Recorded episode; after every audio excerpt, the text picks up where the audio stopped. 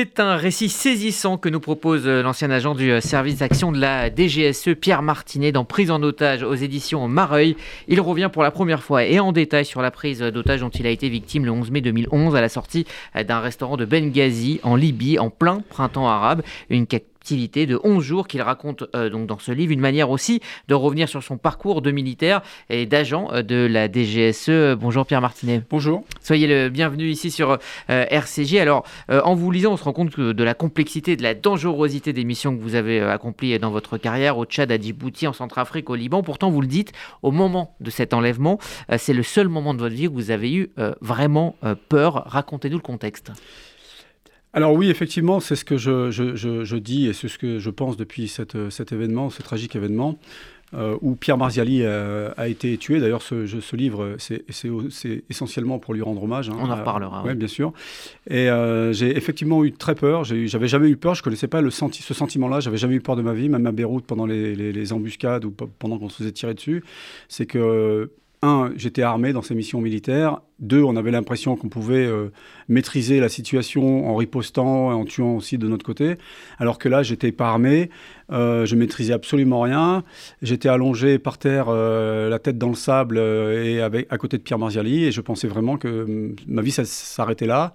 J'attendais de prendre la, la même balle de Kalachnikov que, Pierre et je pensais aller mourir. Et, ensuite, euh, les, 48, 3 ou 4 jours de, la détention, ouais, effectivement, j'avais très peur. Je, pensais vraiment à chaque instant que j'allais en prendre une. Et, encore, euh, et encore après, d'ailleurs, on va en reparler. Euh, peut-être rappelez-nous le, contexte qui vous a amené à Benghazi ce, ce jour-là. Alors, moi, j'étais à Benghazi depuis le 18 avril. plusieurs semaines auparavant. Euh, Pierre Marziali avait une société, euh, la première et la seule société militaire privée française, et il avait euh, un, seul client, c'était un client américain qui avait besoin de, renseignements, d'informations plutôt, sur la situation à Benghazi, sur la situation réelle à Benghazi, et non pas celle qu'on pourrait décrire dans certains médias, et pour avoir des éléments qui, prouvent que, derrière ces révolutions, il y avait quand même la mainmise de l'islamisme pour, euh, euh, dès, la, dès, la, révolution passée, euh, instaurer la charia. Et c'est d'ailleurs c'est ce qui s'est passé en Libye immédiatement après la, mort de Kadhafi. Et donc notre mission, c'était d'abord de, pouvoir rentrer sur le territoire libyen avec deux de mes collaborateurs, à qui je rends également hommage, Eric et, Frédéric. Et, on et ensuite, j'avais comme euh, principale mission, moi, c'était faire du renseignement. Et ça, c'était ma mission officieuse. Et la mission officielle, qui nous, ce qu'on appelle dans le jargon le prétexte pour aller à Benghazi, c'était de proposer nos services au, au CNT, le Conseil national de transition libyen. Et euh, parce qu'il faut rappeler le, contexte, un hein, printemps arabe, euh, chute de Kadhafi. Alors le printemps arabe, c'était d'abord la Tunisie, l'Égypte et, et, la Syrie qui, qui, avait commencé également et bien sûr euh, la Libye où euh, les, premières, euh, les, premières émeutes ont commencé à, à, peu près le 14 février. D'ailleurs, c'est la Katiba du 14 février qui m'avait enlevé, s'appelle du nom de la, de la, date de la Révolution, ont commencé à soulever. Il y a eu une répression terrible immédiatement par les forces militaires et sécurité de, officielles de Kadhafi. Et les colonnes de, chars de Kadhafi sont, sont arrivées à peu près dans les premières habitations de Benghazi pour, euh, pour réduire à néant cette, cette, cette révolution. Donc l'OTAN, la France et, l'Angleterre principalement ont stoppé cette colonne de, chars et nous on est arrivé juste, juste après. Donc euh, le 17 avril on était, euh, on était à, à, Tobruk. Alors qui sont vos, vos ravisseurs des, opposants à Kadhafi? Alors mes ravisseurs sont la, la Katiba révolutionnaire du 17 février totalement opposant, opposant à, Kadhafi, dont le, le, le chef à, cette période était un frère musulman, puisque son, son frère Salabi était euh, protégé et, réfugié au Qatar. D'où les, les, liens avec, euh, entre le Qatar et ses révolutions euh, pseudo-libertaires. et donc, ils avaient, eux, ils étaient persuadés qu'on travaillait pour Kadhafi. Ils étaient persuadés qu'on était des espions de Kadhafi et qu'on était là uniquement pour, euh, pour, leur, pour faire du renseignement contre eux. Ce qui n'était pas tout à fait faux, puisque je faisais du renseignement pour prouver que derrière ça, il y avait l'islamisme. Alors, euh, c'est un euh, livre assez personnel où vous décrivez vos, sentiments, vous, vous, décrivez également les interrogatoires, la soif, les privations, ce que vous avez vécu dans ce que vous appelez cette chambre. Qu'avez-vous vécu? Alors, la, première soirée a été terrible parce que la première soirée, après, après l'arrestation, après l'assassinat de Pierre Marziali, ils nous ont ils nous ont amenés dans des, euh, dans des locaux. Alors, le, euh, j'ai supposé qu'on était dans une caserne qu'on avait déjà visitée, mais je étais pas certain, hein, parce que j'avais les yeux bandés avec la, avec la peur et puis la, ce qui s'était passé juste avant. J'ai essayé de, garder ma lucidité, de, garder, de conserver mes réflexes et d'essayer de, savoir à peu près où on était. Donc, la première soirée, on nous a jetés dans des cachots séparément. Euh, et chacun, chacun notre tour, nous avons été interrogés assez violemment. J'entendais, moi, euh, des tirs, j'entendais des cris. Euh, je pensais que c'était euh, les, deux autres, les trois autres codétenus, parce que Pierre Marzali était venu avec un, avec, un, binôme hein, qui, était aussi détenu avec nous, Georges, à qui je rends hommage également. Et donc, c'était des coups, c'était des, simulacres d'exécution, c'était euh, des coups violents. Moi, mon, interrogatoire, c'était des, coups violents qui, étaient, qui m'étaient donnés par celui qui était à ma, gauche, que, j'avais surnommé le maigrelet, et le cagoulé qui était en face de moi me posait des questions. Et, euh, euh, c'était, vraiment violent et, fort. Et moi, j'avais déjà subi tout ça dans des stages auparavant des stages euh, dans mes parcours. vous euh, y étiez préparé dans votre formation Alors j'étais préparé, mais euh, la différence c'est que même pendant nos stages, si on est poussé dans nos retranchements, on sait malgré tout que ça reste une formation et on ne va pas nous tuer. Mais on nous pousse dans les, vraiment dans les limites jusqu'à ce qu'on découvre qu'on... Ce que je dis souvent, c'est qu'à un moment donné, on switch et on devient un animal, quoi et on, on, ne sent plus les coups et après on est prêt à tout quoi, même à mourir sans problème. Et c'est ce qui m'est arrivé. Moi, au bout d'un moment, je, j'ai regardé euh, euh, droit dans les yeux celui qui était cagoulé. Je lui ai dit Tu peux m'interroger toute la nuit, tu peux me frapper toute la nuit, tu peux, tu peux faire tout ce que tu veux, je te dirai rien parce que je sais rien, parce qu'effectivement, j'avais aucune information à lui donner. Donc le mieux, le mieux c'est que tu me tues. Et je lui, ai je lui ai demandé de, me tuer plusieurs fois en le regardant dans les yeux. Et au, et au bout d'un moment, il a, on est, il y a eu un grand silence, il ne se passait plus rien. Et il, a, il a baissé les yeux. Et là, je me suis dit Il ne me tuera pas ce soir.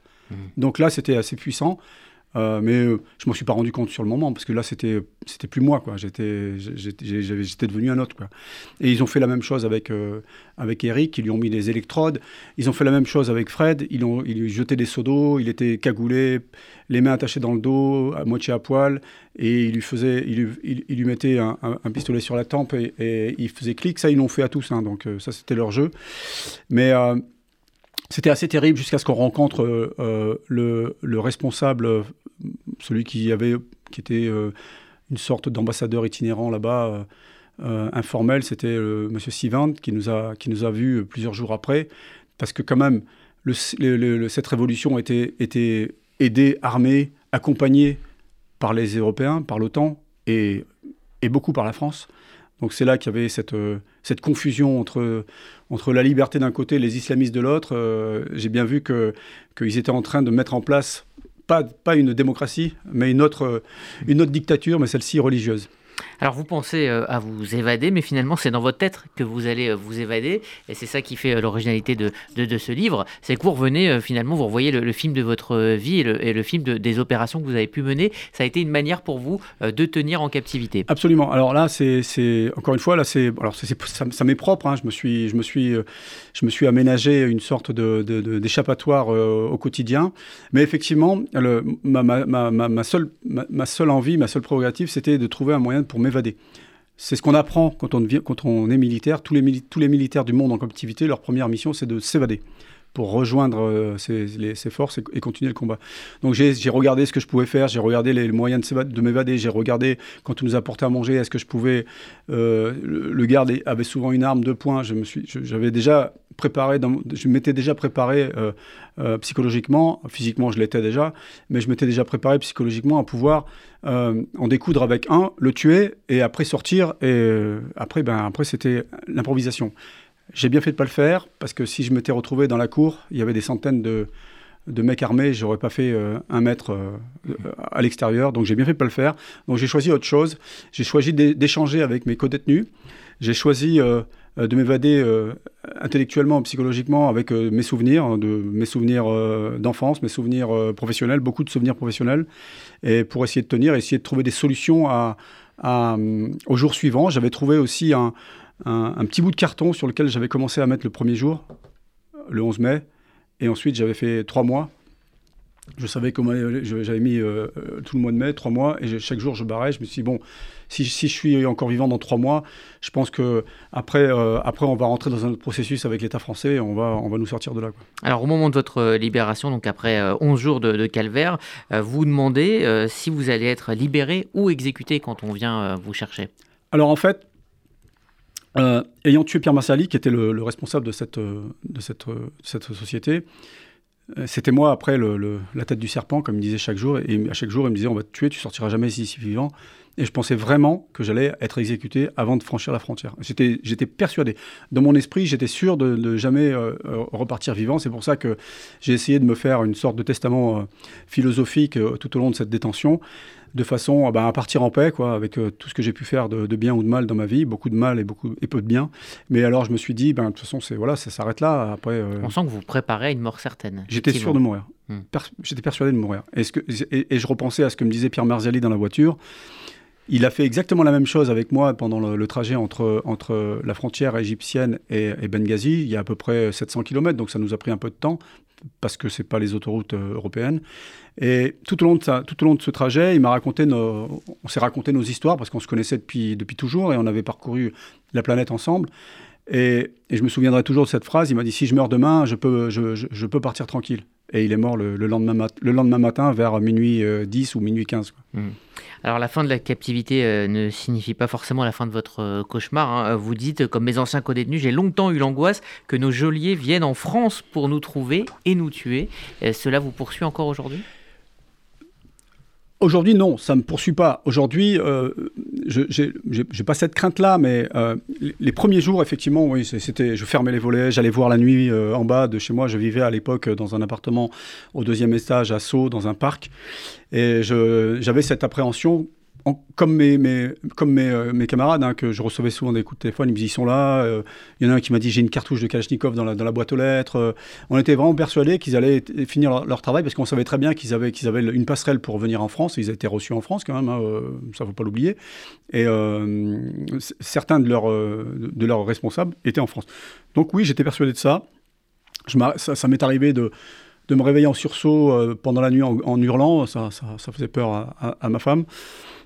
Alors, euh, euh, j'ai eu quand même la présence d'esprit d'aller, euh, parce que ça allait très mal, d'aller faire une, une, vraie psychanalyse spécialisée dans le post-traumatique, parce qu'il y, a mhm. tout, y a tout qui ressort, mes 20 ans de service, Dracar, les morts, tout ce que j'ai pu avoir dans mon existence.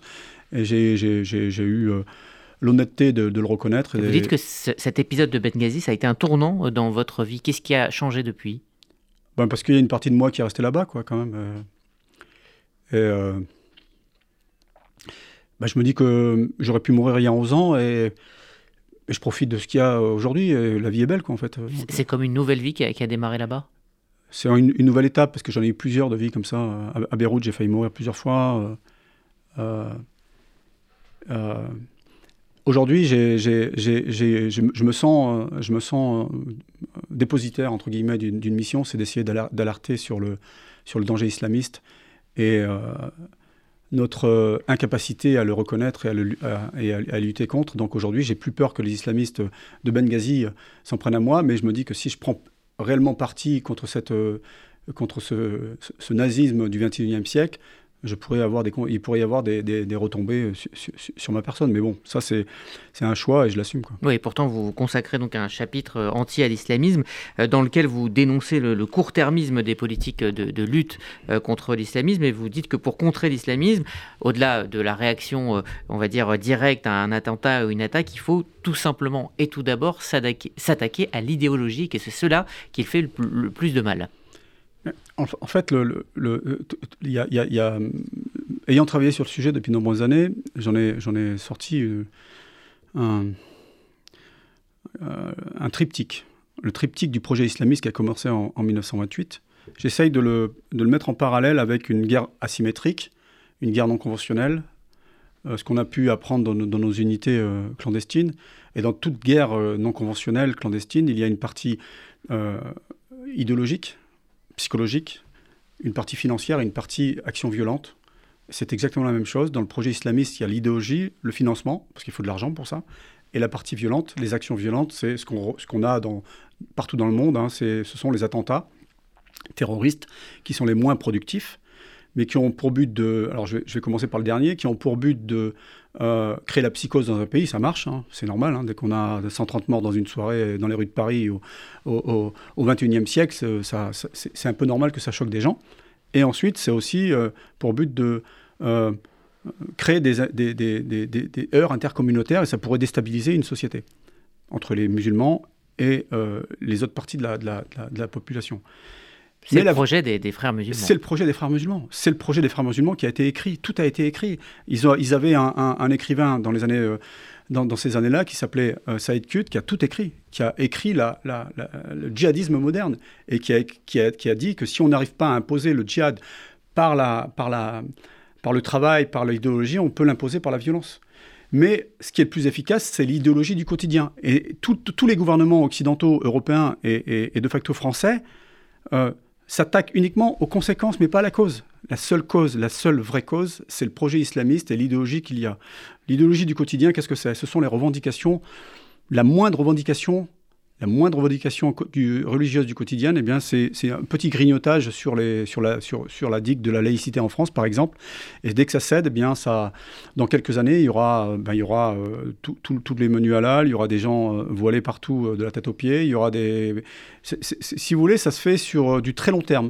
Ils ont. Ils ont c'est, plutôt afghan, mais j'aime bien ce, ce dicton, c'est que l'Occident a la montre, mais nous avons le temps. Ils se sont inscrits dans un projet très long, et peut-être que je ne verrai pas ce projet aboutir, sûrement pas, mais il aboutira. Euh, pour, que pensez-vous, Pierre Martinet, de la loi séparatisme, qui a été quand même une première réponse euh, du gouvernement contre justement l'idéologie? Mais ça n'a aucun rapport avec l'idéologie, cette loi séparatisme. Parce qu'encore une fois, ils peuvent fermer les mots sexualafisme. Mais qu'est-ce est-ce qu'aujourd'hui, on n'a pas la, la, capacité à changer cette loi? La, loi de, 1905 Est-ce qu'on n'a pas aujourd'hui la capacité de criminaliser le salafisme? Ça, ça serait un bon début, criminaliser le salafisme, interdire les frères musulmans, Miligorus, et toutes ces associations qui gravitent autour de ce projet islamiste. Parce que les frères musulmans, euh, euh, leur, force, c'est l'entrisme dans, le, dans, nos gouvernements, dans nos sociétés, et, à toutes les strates de la, société, il y, a, un frère musulman qui va essayer de grignoter justement cette, cette digue de la laïcité, et à la fin, c'est eux qui vont gagner, parce qu'on est incapable, incapable, il n'y a aucun gouvernement qui est capable de le faire. C'est possible de le faire c'est possible de le faire. Le nazisme, on l'a combattu comme ça. L'idéologie nazisme est interdite en France. L'idéologie islamiste n'est pas interdite en France. Hmm. Alors pour en revenir euh, à ce livre, hein, pris en otage un, agent euh, du euh, service Action raconte aux éditions Mareuil, tout simplement vous dédiez ce, livre donc à, votre, à votre ami Pierre Marzali, mort donc pendant l'assaut. qui était-il et pourquoi avoir eu envie de, de, vous raconter, de raconter cette période de votre vie plus de dix ans après l'avoir vécue? Ça fait dix ans que j'y pense, en fait, hein, depuis que je suis rentré de, Libye. Pourquoi? Parce que les premières réactions que j'ai pu lire sur, les, médias, quelques temps après, quelques jours après ou quelques semaines après mon arrivée, tout était faux, en fait. On avait refusé un contrôle à un checkpoint, on était armé, on a essayé de s'enfuir, on a essayé... Tout était faux. Alors je me suis dit, c'est quand même étrange, on n'était que quatre dans cette rue, cinq avec lui qui est mort. Il y a des gens qui ont, qui ont vu ça... Euh, qui n'était jamais là, qui, qui, qui exprime, euh, qui, nous explique comment ça s'est passé. Donc je, lui devais ça pour, pour réellement expliquer que c'était quelqu'un qui était patriote, patriote dans l'âme jusqu'au jusqu'au bout des ongles, hein, puisqu'il a été plus de 30 ans dans l'armée française, qui a voulu euh, créer cette première société militaire française, mais euh, en étant toujours en lien avec l'État avec français, parce qu'il se faisait fort de donner de l'information, de, de, leur dire ce qu'il faisait, mais il a vu au fil, au fil des ans que ça servait à rien, donc il s'est retourné vers le seul client qui, lui faisait confiance, c'est un client américain. Et donc, euh, ce livre lui est dédié parce que ben, il reste présent, euh, il reste présent, il est toujours près de moi, il est dans mon, répertoire 11 ans après. J'ai toujours des photos de lui, on pense souvent à lui, il est en photo dans le livre. Avant-hier, il y a vendredi, j'étais à Carcassonne pour un repas d'anciens et proposer ce livre. On a parlé de lui, tout le monde le connaissait. Il avait, il avait vraiment une aura particulière à Carcassonne et il était apprécié de tout le monde. Donc je, lui devais bien ça. Et grâce à, Louis de Mareuil, on a, pu, on a pu mettre ça sur papier et surtout mettre des photos, parce qu'il est en photo dedans. Merci euh, Pierre Martinet, c'est un récit absolument saisissant euh, d'une captivité, mais aussi d'une vie euh, de militaire et d'agent qui est donc dans, ce livre Prise en otage, un agent du service Action raconte. C'est donc aux éditions Mareuil. Merci d'être venu Merci pour en parler. Merci à vous.